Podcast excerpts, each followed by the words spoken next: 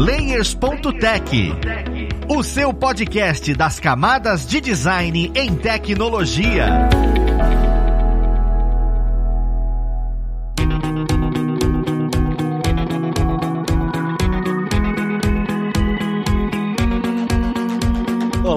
Ouvintes! Eu sou Luiz Lima, designer e professor aqui na plataforma Alura, e vou para mais um Layers.tech, o seu podcast das camadas de design em tecnologia. E na conversa de hoje nós vamos falar sobre desenho vetorial. Você já escutou isso em alguma instância caso você trabalhe com design, e às vezes você se pergunta, caramba, para que que eu uso isso afinal de contas? E é sobre isso que nós vamos entender melhor nesse papo. Vamos lá para ele conhecer quem vai ajudar a gente nele. Nós temos aqui hoje como pessoa convidada o Lucas Loyola ele já esteve aqui em outros momentos e ele que é designer, ilustrador e olha só, o quadrinista agora na ativa. Seja bem-vindo, Lucas. E aí, Luiz, beleza? Pois é, né? Eu acho que já faz mais de um ano que a gente fez a, a, o episódio de quadrinhos, né? Na época eu tava lá no hiato e finalmente finalizando um, um projeto que acho que pode me dar essa alcunha aí. ah, perfeito, maravilha, cara. Depois compartilha com a gente. E juntamente com o Lucas, nós temos aí outra figura marcada, que é o nosso queridíssimo Felipe Laboriô, que é instrutor aqui na plataforma e um magnífico designer. Seja bem-vindo, Felipe. Fala, Luiz. Obrigado aí pelas palavras. Vamos lá trocar essa ideia e é um prazer. É muito legal apresentar vocês. Bem, pessoal, olha só, eu queria entender já de começo, porque a gente fala de desenho vetorial, às vezes arte vetorial, ilustração vetorial, e a gente fica com a pré-sensação de que todo mundo sabe o que é isso, né? E eu queria ter uma pequena definição, antes de começar tudo, o, o que é, né, o desenho vetorial, o que era usar o vetor nesse sentido artístico. Eu queria dar esse conhecimento para todo mundo. Bom, o desenho vetorial, ele é feito em softwares de desenho vetorial. Talvez o mais famoso deles, né, que seja o padrão do mercado design, é o Illustrator. E o desenho de vetor, ele tem esse nome porque de fato o desenho é feito com vetores. E o que, que são vetores? De uma maneira simplificada, até porque eu não sou uma área matemática, né? O vetor nada mais é do que uma posição no espaço com coordenadas x e y, né? Ou seja, com uma posição horizontal x e com uma posição no eixo vertical y, né? E aí, quando você faz, por exemplo, uma linha num desenho de vetores, você descreve uma linha que vai de um ponto, tem essas duas coordenadas, para outro ponto que tem outras duas coordenadas. Daí, o desenho de vetor, ele também leva o nome de caminho, ou em inglês path, né, para quem trabalha já nas ferramentas. E aí, esse desenho ele ocorre por meio dessas operações matemáticas que descrevem esse movimento. E aí você tem a possibilidade de fazer traçados, de fazer curvaturas, linhas retas, preenchimento, né? O desenho de vetor, ele tem a característica mais importante talvez, né, de não perder resolução, porque no momento em que você vai se aproximando ou se distanciando né? Esse desenho vai se adaptando conforme, né, por ser feito por essas equações aí, conforme a resolução, digamos assim, pede para o, para o nível de aproximação que você tem. Diferente, por exemplo, de uma imagem bitmap, né, que seria uma imagem de pixels, sem me aprofundar muito, mas que é uma imagem tipo uma fotografia que você tira com o celular, né, em que você tem uma resolução definida que vai funcionar para determinadas aproximações. Com o vetor não, né, por ser esse gráfico digital que se adapta conforme o seu nível de aproximação, você tem uma resolução resolução quase que indefinida, que você pode se aproximar quase que eternamente ou ampliar quase que eternamente sem perder qualidade. Então, de uma maneira resumida, entre aspas, seria isso. E é legal falar que esse cálculo, por exemplo, o Felipe falou das coordenadas, mas pra gente fazer, fazer por exemplo, uma curva, é calculado uma fórmula, né? Uma fórmula matemática. Por que acontece isso de você poder aumentar, diminuir sem perder aquela forma? Justamente porque é uma fórmula matemática. Então, é a gente diminuindo ou aumentando aquele vetor, ele vai se manter dentro daquela, daquele padrão estabelecido e não vai perder a resolução, porque ele vai estar sempre recalculando essa fórmula e apresentando aquilo na tela. Acho que a grande diferença para o bitmap é justamente isso, né? Porque no bitmap a gente está, quando a gente aumenta a imagem, a gente está aumentando também os pixels daquela imagem, a gente está perdendo resolução. No caso do vetor, quando a gente aumenta, a gente está pedindo para o programa recalcular aquela fórmula num tamanho maior, e aí, por ser refeito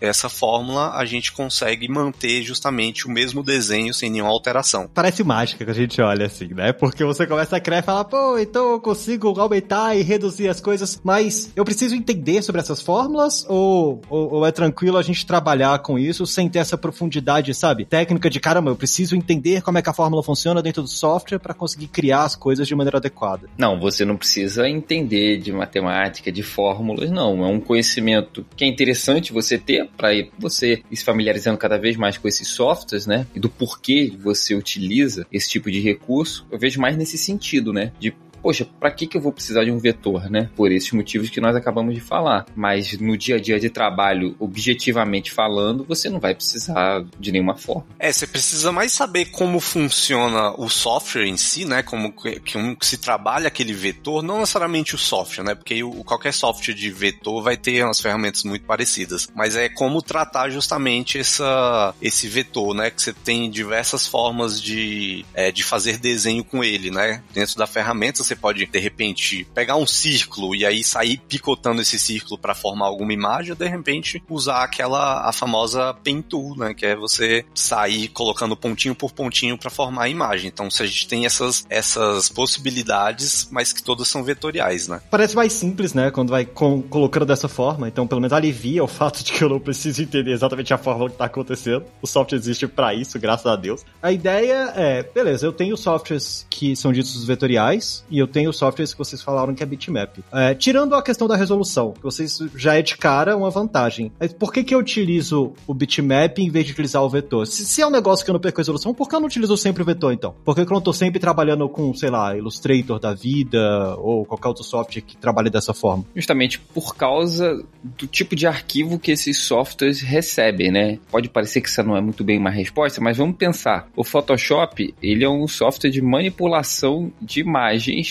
tipo fotografias, né? Então o Photoshop ele surge disso, né? Você pega uma fotografia, uma imagem digital, mas ainda assim uma imagem composta por pixels, né? E trabalha em cima dela com as centenas de milhares de variações que você pode fazer dentro do Photoshop. Enquanto que o Illustrator ele nasce para o desenho desses vetores, né? Para você trabalhar com esse formato. E você consegue combinar os dois formatos de imagem no mesmo ambiente. Você tanto consegue trazer imagens para dentro do Illustrator quanto você consegue levar vetores para dentro do Photoshop. Inclusive, você consegue desenhar vetores dentro do Photoshop. A questão é que no Photoshop, por exemplo, né, essa ferramenta não é tão otimizada, não tem tantos recursos vetoriais quanto tem no Illustrator, né? Mas a, o propósito de você trabalhar com a imagem e você trabalhar com o vetor é mais porque você tem acesso à imagem de uma maneira muito mais fácil. Porque, por exemplo, quando a gente faz uma composição, um tratamento de imagem, né, no Photoshop, a gente pega fotografias que já existem, né? A gente não vai criar do zero essas fotografias, até porque para você representar um fotorrealismo, né, com vetor é muito difícil, né? Então, os softwares existem, esses formatos existem para propósitos específicos. Então, quando você está falando de arquivos que já nascem puramente digitais, como um logo, né? Que claro, você pode rascunhar, você pode um ícone também, né? Desenhar com lápis e papel e no segundo momento trazer para o ambiente digital, mas objetivamente para o seu uso final, o logo ele nasce digitalmente numa, num software de desenho vetorial. E aí, como você já tem a possibilidade de trabalhar com esse formato e esse formato te oferece as vantagens que nós falamos, você já cria sim. Mas no caso de uma fotografia, você não vai nascer essa fotografia dentro do ambiente digital, né? Então, respondendo, eu entendo dessa forma. É, e, e, justamente pelo programa ter a função específica, é muito complicado pela questão de, de manipulação daquilo ali mesmo, né? Se você joga uma imagem bitmap no Illustrator, por melhor que seja seu computador, uma hora ele vai começar a querer dar crash, né? Porque ele, a função principal dele não é, não é trabalhar com bitmap.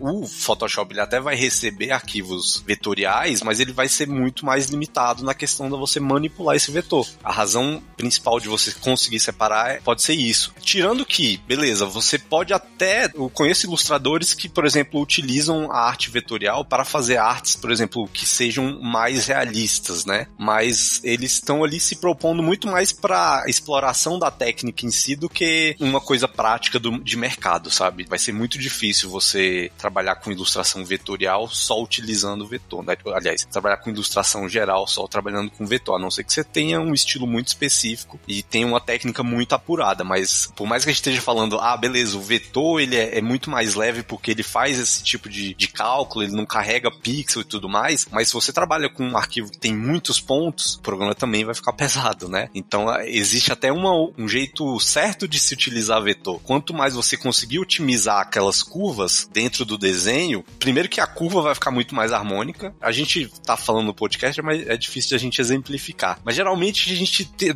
com certeza já se deparou aí com um vetor mal feito, você sabe que aquela curva ali tá meio, tá meio esquisita, né? E geralmente é porque é, foi trabalhado com pontos a mais ali que não precisavam, né? E pessoal, por exemplo, que trabalha com tipografia, que é uma área bem específica que trabalha apenas com vetor, né? Eles têm técnicas excelentes. Acho que para quem quer aprender vetor, acho que ver um tipógrafo, né?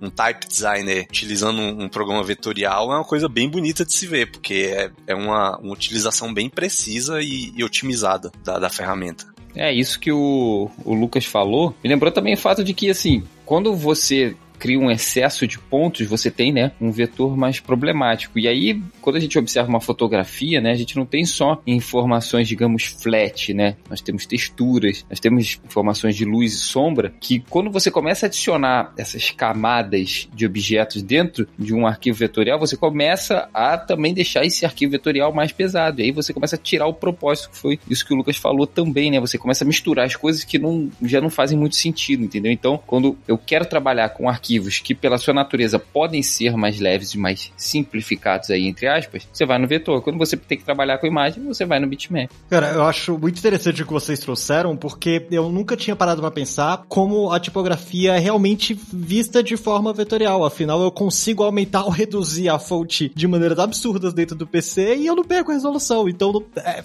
não tem como não ser o vetor, né? Se aquilo fosse bitmap, ia ser horrível. A, até mesmo as fontes bitmap, que são os quadradozinhos, são vetoriais, porque ficam os quadrados grandes, mas fica com boa qualidade. Isso é engraçado de se ver.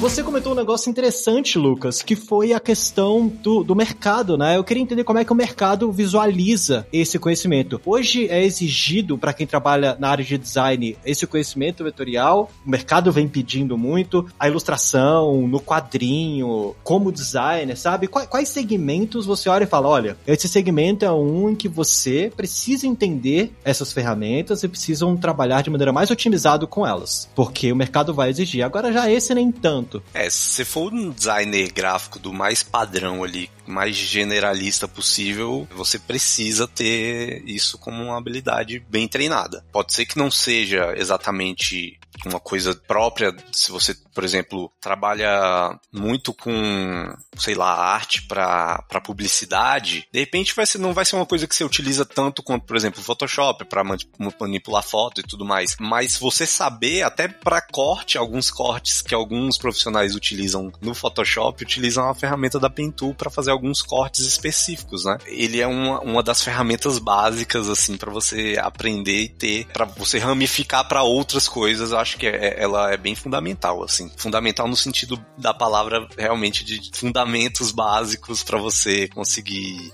fazer outras coisas, né? É, Luiz, se você for trabalhar, por exemplo, com logo, você vai ter que saber fazer um desenho vetorial. Se você for trabalhar com materiais gráficos, não é que você necessariamente vai precisar trabalhar com desenho vetorial, mas falando agora especificamente do Illustrator, que não é sinônimo necessariamente de desenho vetorial, mas é uma ferramenta importante disso, você tem uma exportação de documentos para impressão de uma maneira muito mais sofisticada com o Illustrator, por exemplo, do que com o Photoshop. Então, se você vai trabalhar com mídia impressa, por exemplo, nem toda mídia impressa você vai fazer também no Illustrator. Você pode utilizar outros softwares, né? Você pode usar o Photoshop para fazer boa parte do trabalho. Você pode trabalhar até com InDesign também, né? Que é outro programa que já não é tanto de desenho vetorial. Mas assim, a exportação de PDF, por exemplo, no Illustrator, é muito mais sofisticada, muito mais confiável do que o Photoshop, por exemplo, né? Então, assim, você também pode trabalhar na criação de materiais digitais, né? Então, ah, eu falei de logo, mas você pode fazer, por exemplo, arte para mídias sociais, né? Se você não vai necessariamente precisar, né, de um, de um tratamento de imagem mais pesado, como o Lucas falou aí, que é muito comum em publicidade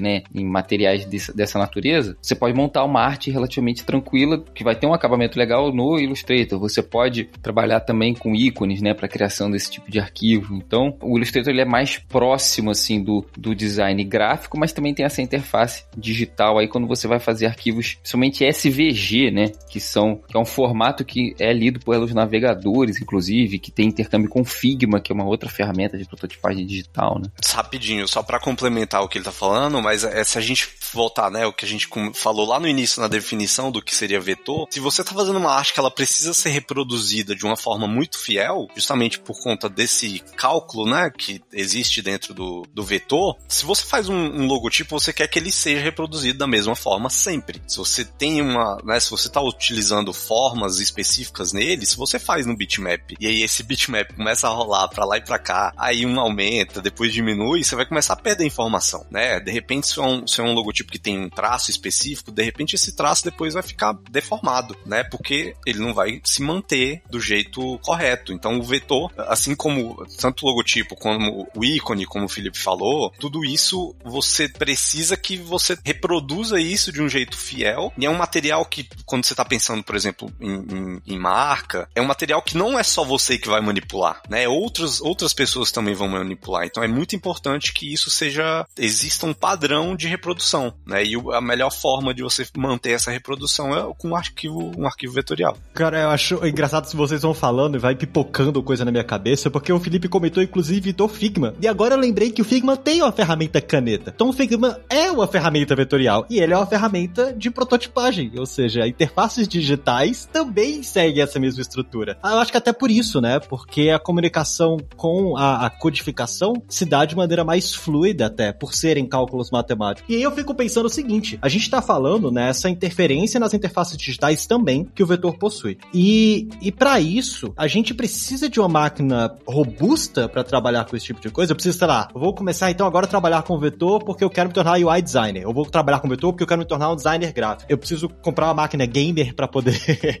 é, esse, esse termo é muito bom porque qualquer máquina que é forte a gente fala que é gamer. Mas preciso comprar uma máquina mais potente para lidar com isso ou você acha que eu consigo começar a estudar essas coisas com a máquina mais de, de início, sabe? Ah, consegue, Luiz. Você não precisa de uma máquina do estado da arte para fazer desenho vetorial, não. Inclusive porque o Inkscape, por exemplo, que é um software gratuito de desenho de vetores, ele roda muito bem em máquinas que não são lá tão boas, né? Os programas da Adobe, por exemplo, o Illustrator que estávamos falando, ele já é um pouco mais pesado, mas o Figma roda no navegador, né? Como você falou, ele também tem um pouquinho de desenho vetorial, né? Então, a resposta objetiva é não, não precisa. Agora, obviamente, se você tem condição de investir, né, e quer uma máquina que vai durar mais tempo e que vai trabalhar com todos esses programas, às vezes dois ao mesmo tempo, então você pode estar criando alguma coisa no Illustrator, que é um software que é mais sofisticado no desenho vetorial, mas que você vai levar para o Figma, né, que é abrir os dois ao mesmo tempo, pode ser que seja interessante, mas objetivamente não, não precisa, só para desenho vetorial. É, não é, e esse exemplo do Figma é muito bom, né, porque até você consegue rodar ele no browser, então significa que é uma máquina não precisa estar com uma placa de vídeo rodando ali 100%,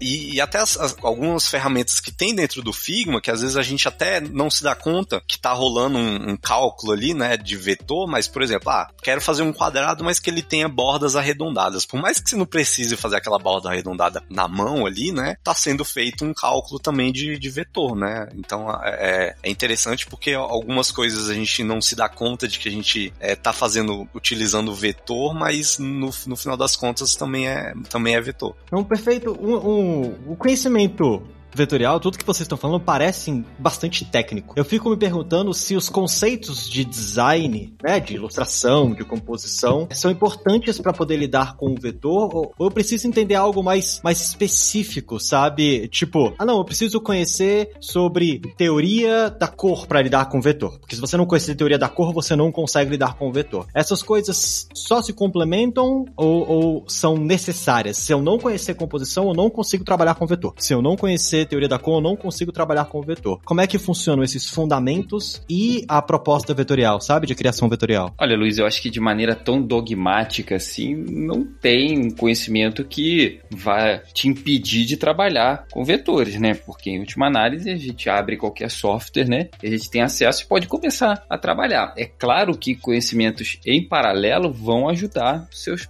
trabalhos. E eu, quando você fala assim, de duas questões, né? Primeiro, que o trabalho com vetor ele pode ter essa aplicação mais, digamos, tradicional do design, que aí vai se dividir em milhares de outras coisas, mas aí ele pode ter, inclusive, uma linguagem, que seria uma, um segundo aspecto né, desse assunto, que eu acho que o, o, Lucas poderia até falar também, né? Que, assim, hoje em dia muitas ilustrações, muito trabalho artístico tem uma linguagem que é, se não própria do desenho vetorial, mas que muito se assemelha, né? Justamente por muitos trabalhos estarem sendo feitos de maneira digital, né? Você tem muitos, sei lá, quadrinhos ou desenhos animados que há 30 anos atrás tinham um visual e que hoje você consegue enxergar que, porra, se não é vetor, tem uma cara muito parecida. Eu, na minha cabeça, vem de cara assim os Simpsons, né? Simpsons, as primeiras temporadas, você vê que é um, se não é um desenho feito com lápis ou caneta, porque eu também não posso afirmar com total precisão, hoje em dia você tem uma linguagem que é muito do vetor. Então, se você, pessoa que está ouvindo a gente, né, pensa talvez, né, em trabalhar com vetores nesse contexto assim, que eu vou chamar de maneira genérica aqui artístico, pode ser interessante você entender essas linguagens da arte. Não sei se o Lucas concorda comigo. Eu diria que é uma técnica. Você pode utilizar isso para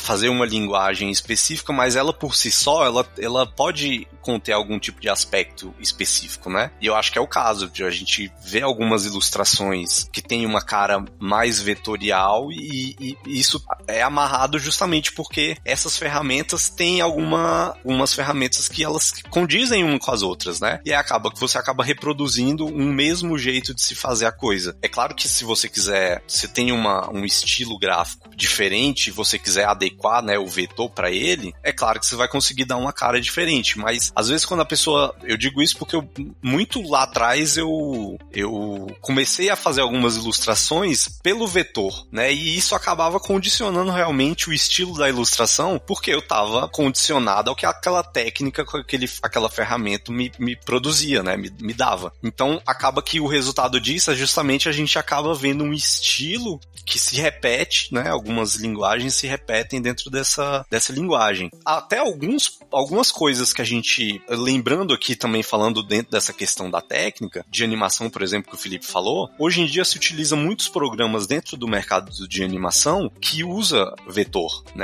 Eu sei que o Tumbum, por exemplo, tem uma ferramenta de desenho dentro dela. Você tem um desenho mais livre ali, que o pessoal geralmente usa tablet para fazer, mas o resultado final daquilo ali é um vetor. Se você quiser pegar aquilo ali aumentar dentro da cena, fazer uma, uma, uma interpolação ali de movimento, ele vai conseguir fazer alguns cálculos de vetor, porque a ferramenta ali utiliza o vetor como base de desenho. O próprio Blender também tem vetor dentro dele. Então, às vezes tem alguma, alguma coisa específica que tá renderizando um, uma textura, uma iluminação diferente, mas a, a linha que você tem ali no, na gradezinha do, do, do seu cubo, do seu, né, da sua esfera, são vetores também. É um cálculo muito parecido com o do vetor também. E aí você explode completamente a minha cabeça, porque a gente vai pro 3D e você fala, meu Deus, também é um vetor. Então, conhecer os conceitos de vetor para dentro do ambiente 3D é algo que parece ser super válido. E agora que você comenta, sim, existem várias ferramentas lá dentro que são semelhantes ao do Illustrator. Inclusive, importar coisas de softwares vetoriais lá para dentro é muito mais cômodo do que importar bitmaps, né? É, agora que a gente vai ver como é que as coisas se encaixam, é mais fácil essa comunicação com o vetor.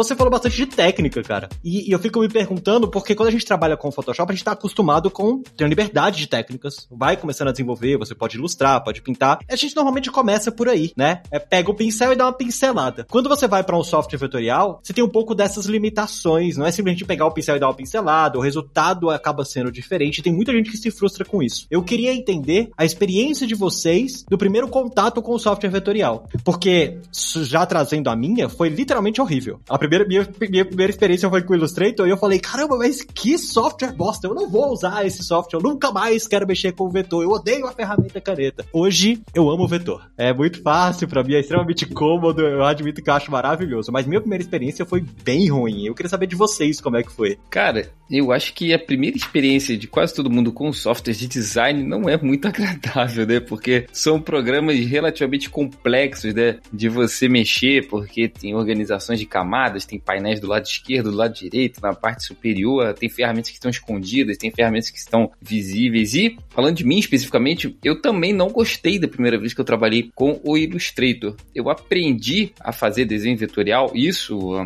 sei lá, mais de 10 anos atrás, quando eu estava na faculdade, trabalhando no Inkscape, porque para quem está começando, eu não sei se essa é uma questão muito minha ou se alguém mais pode se identificar, mas para quem está começando, eu acho que o Inkscape, ele talvez pelo layout da interface, não sei dizer, ele me parece um pouquinho mais amigável, mas de fato é um pouco frustrante, né? Porque o desenho, principalmente das curvas, né, utilizando a ferramenta caneta ou a ferramenta Bezier, como leva o nome lá no Inkscape, ela não é tão, como é que eu posso dizer, automática ou fácil como a gente imagina, né? Porque a gente fica tentado a criar muitos pontinhos para fazer uma curva, quando na verdade o ideal é você criar um, um, ponto de início, um de fim, ou no máximo um aí no meio, e você trabalhar a direção e a intensidade dessa curva com poucos nós, né? Com poucos pontos âncoras, né? Então a minha primeira experiência foi na faculdade. Eu achei mais fácil aprender o Inkscape, porque na época o professor ensinava o Inkscape e o Illustrator, mas depois com o tempo, com a realidade do mercado de trabalho que pede mais o Illustrator, porque é um software mais popular e, de certa forma, é um software que tem hoje em dia uma capacidade ainda maior do que o Inkscape, a gente acaba trabalhando com o Illustrator. Mas sabendo um, você sabe o outro, porque a lógica assim, fundamental de funcionamento é basicamente a mesma. Mudam algumas coisas, claro, mas conhecendo um, você conhece o outro. E esses são, acho que, os dois principais, principalmente para quem está querendo começar, né? Não vale a pena você ficar, ah, eu vou aprender vetor desenhando no Photoshop. Não é o ideal, tá? Uhum.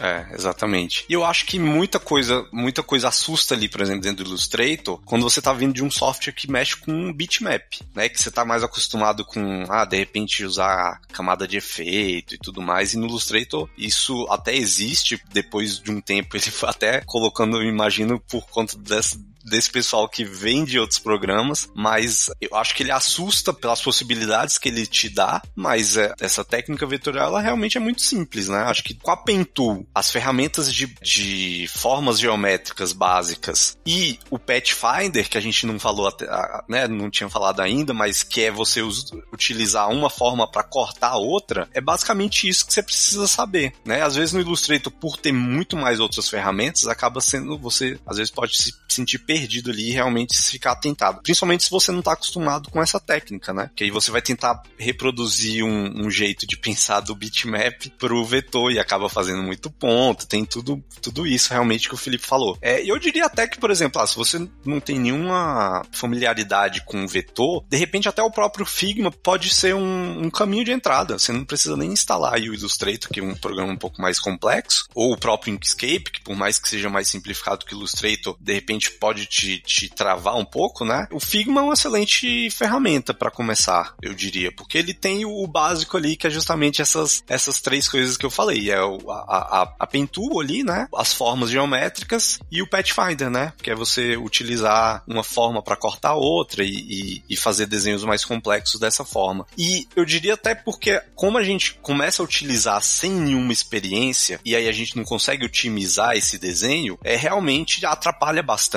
acaba gerando desenhos mais tortinhos e, e, por você não saber exatamente a técnica, você não vai saber finalizar aquilo da melhor forma, né? Mas aprimorar essa técnica com essas ferramentas, essas três, esses três itens básicos que eu falei, já é o suficiente. E aí você é treino, né? Porque tem gente que consegue fazer um, um círculo, por exemplo, com quatro pontos. Tem como, né? Mas é, é justamente você fazer esse treino e conseguir enxergar essas formas de um jeito mais natural até que comece a fazer desenhos um pouco mais complexos, mas com menos pontos, né? Não, perfeito. E você também pode fazer um círculo pegando a ferramenta círculo. Então você pode fazer um círculo quatro pontos, que a ferramenta já te dá isso.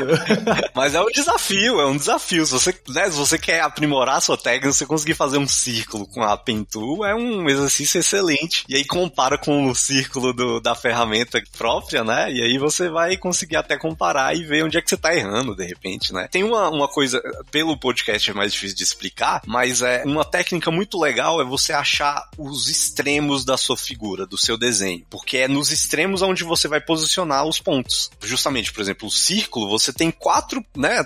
Você tenta imaginar aí, você no círculo, você colocando ele dentro de um quadrado, você vai ter os, os pontos onde ele, né, ele encosta ali no quadrado. É justamente ali onde o círculo encosta no quadrado é onde você vai colocar um ponto. Então, às vezes é até legal você, por exemplo, tá fazendo um desenho, um, por exemplo, desenho de uma letra, um A que é um pouco mais curvado, você colocar uma reta em todas as extremidades e ver onde que vai estar tá encostando, né? Se você, por exemplo, fez o desenho à mão e quer vetorizar. Então é um, é um exercício legal é você tentar no seu desenho enxergar esses extremos, né? De cada ponto e ali você coloca o pontinho do vetor e aí puxa para fazer fazer o fazer a curva. Olha aí, o layers também é informação, pessoas. Olha que coisa genial. Nós temos aí, cara, o que eu acho legal de você passar essas dicas, eu até lembrei que tem um, um negocinho que na época que eu tava estudando, não sei se existe ainda, né? Se existir, eu vou deixar o link aí na descrição, que é o Bezier Game, que é um joguinho mesmo para você tentar criar formas com a menor quantidade de pontos possível. Eu lembro que eu vi isso uma vez e foi exatamente isso que eu falei: ah, Dani, eu não vou mais fazer isso daqui não. Aí passou algum tempo eu falei: pô, que legal. E é mó divertido usar aquilo. E aí, eu,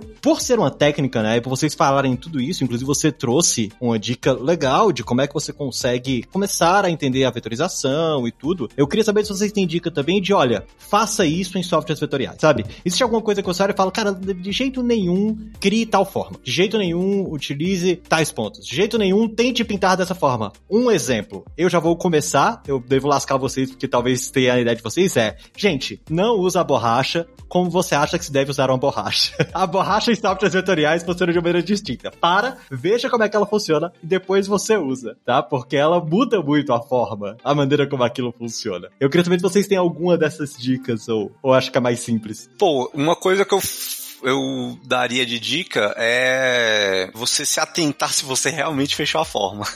Porque, assim, às vezes os softwares, por mais que estejam trabalhando com uma fórmula que é meio que universal, às vezes ele vai tratar alguns pontos específicos desse vetor de forma diferente. Então, por exemplo, quando você está fazendo uma forma que cria um ângulo muito agudo, tenta, ao invés de fazer uma pontinha bem aguda lá no final do, do da forma, quebra, quebra aquilo. Vai um pouquinho antes e faz duas, dois pontinhos, um um de um lado, outro do outro, ao invés de um ponto. Vamos tentar, vou, vou tentar explicar, exemplificar. Um triângulo, por exemplo, né? Se seu, seu triângulo ele for muito com a ponta muito aguda, aquela pontinha ali vai criar um ponto, um, um ponto no olhar meio que infinito, porque a, a, você está desenhando uma forma que é tão a, a, é, afiada que fica muito esquisito no olhar aquilo ali. Então, a dica que eu dou é, ao invés de você fazer essa pontinha bem no final, você quebra ela, porque se você tirar do zoom, você não vai notar que essa ponta tá quebrada. Mas é como se você fizesse realmente um pequeno cortezinho, e aí ao invés de você ter um ponto na, na extremidade, você tem dois fazendo aquela pontinha um pouco mais. É como se você realmente cortasse ali a ponta dela, porque inclusive se você estiver utilizando essa forma com contorno, ele vai mandar esse contorno lá longe longe, lá longe. Evita, evita fazer essas, essas pontas muito agudas, né? Se você tá vendo que ela tá muito, muito aguda, você tenta quebrar ela. No resultado final não vai alterar nada, né? Você visualmente, quando você tirar o zoom ali da ferramenta, você vai ver sua forma do jeito perfeito, normal, mas não vai causar esse problema que de repente numa exportação de um programa para outro pode te trazer uma, uma um desenho bem deformado. Ó, Luiz, do que não fazer é mais difícil, né? Mas, assim, eu consigo pensar mais facilmente no que é mais legal você fazer, né? Então, levando em conta, né, a premissa que eu acredito ser verdadeira de que as pessoas têm mais dificuldade de fazer curvas, acho que as pessoas devem, quando for fazer o desenho vetorial, e aí, claro, a gente tá só no áudio aqui, fica difícil ilustrar isso de uma maneira muito clara, mas você explorar um recurso interessante do Illustrator que é a suavização de curvas, né? Então, por vezes, você quer fazer uma curvatura, um desenho qualquer, e aí você fica tentando acertar a curvatura certinho, não consegue. Às vezes, se você construir um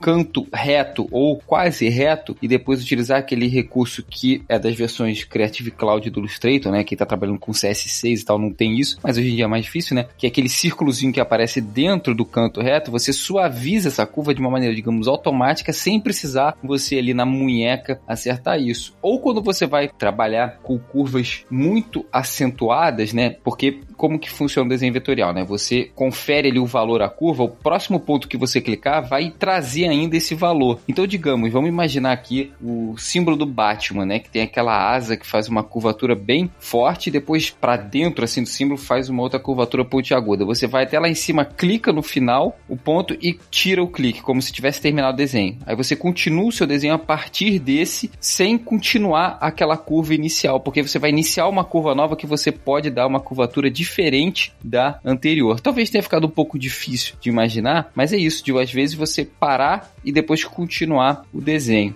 E Outras duas práticas aí mais simples é, se for possível, trabalhar com camadas, né, para você não se perder nos seus vetores, ainda mais se for uma vetorização mais complexa, né? Imaginar que você pode fazer um intercâmbio com o Photoshop. Então você, ah, eu vou fazer uma arte para impressão, por exemplo, né? Então tudo que foi de tratamento, tudo que pô, foi legal você trabalhar no Photoshop, você trabalha no Photoshop. Gera o seu arquivo, leva para o Illustrator e aí, se vamos supor, quero trazer um texto, eu quero exportar a imagem, pode fazer isso no Illustrator depois da saída lá, você vai ter seu resultado legal. Perfeito, cara são dicas perfeitas, apesar de, de não ser visual, a gente tá só por áudio aqui, eu tenho certeza que quem for partir pro Illustrator e começar a trabalhar vai lembrar um pouquinho de caramba, olha só. Então é por isso que essa seta está indo pro infinito, porque tá muito acentuado a curva, ou olha, esse pontinho branco aqui funciona para isso. Ou até mesmo, eu não vou usar a borracha. Não usem a borracha, aquela ferramenta do demo. eu já me lasquei muito usando ela, é engraçado como ela funciona.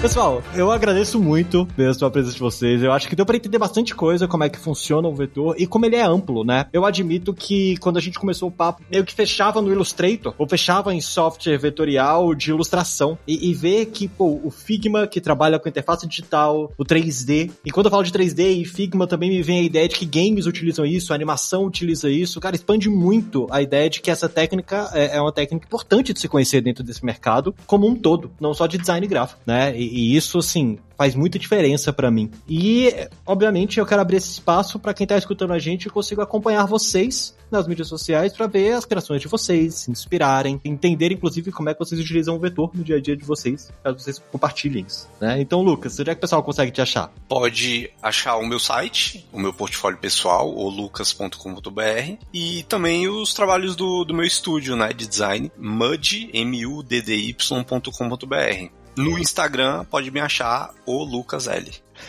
Perfeito, bem. Muito obrigado. E Felipe, onde é que o pessoal consegue te achar, acompanhar um pouco do seu caminhar? Bom, eu tô na Lura, né? Lá produzindo os cursos, e aí dentro desses cursos tem minhas criações de design. Eu tenho uma página do Behance, behance.net barra Felipe Labouriot. Eu sei que o Luiz vai deixar os links aí, então não vou me preocupar em soletrar. Perfeito, é porque pessoas chiques são diferentes, né? Pessoas que têm essa entonação. Pessoal, muito obrigado mesmo, mais uma vez, pela presença de vocês. Eu acho que deu pra ajudar bastante quem tá escutando aqui, acompanhando esse conteúdo com a gente. Eu queria agradecer mais uma vez a vocês, ouvintes, que tá com a gente aqui até esse momento, né? E pedir para dar aquela sua avaliação no seu agregador favorito para continuar difundindo esse conteúdo, outras pessoas entenderem o que é vetor, outras pessoas entenderem a importância de conhecer sobre isso e outras pessoas evitarem de usar borracha dentro desse software maldito. Tá certo? Agora eu fiquei encucado com isso, eu falei mesmo e, e, e me, me, expressei aqui. Mas é isso, pessoal. Nós vamos ficando por aqui. Um abraço e até o próximo Layers.tech. Fui!